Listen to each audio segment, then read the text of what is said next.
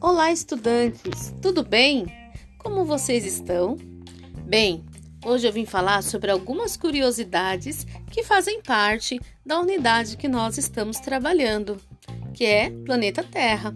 Nós temos estudado a respeito das zonas climáticas. Bem, vocês sabiam que nas zonas polares existe determinada época do ano em que tem o sol da meia-noite? Ou seja, mesmo durante a madrugada o sol não se põe?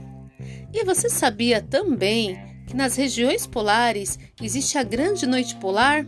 Ou seja, durante algum tempo do ano, mesmo durante o dia, fica escuro. Pois é, pessoal, é sobre isso que eu vim falar com vocês nesse podcast. Então vamos lá?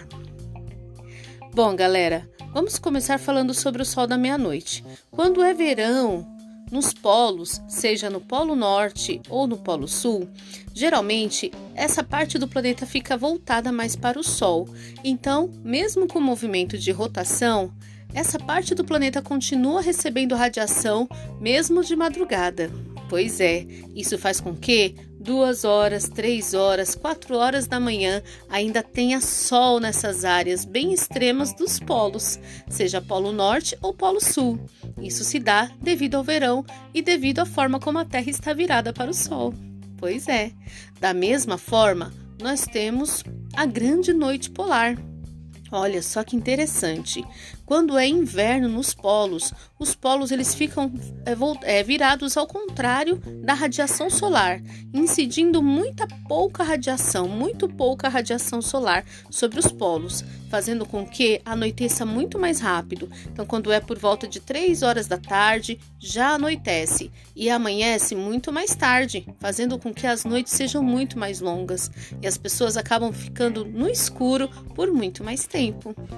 E os animais, hein? Como será que os animais lidam com essa situação?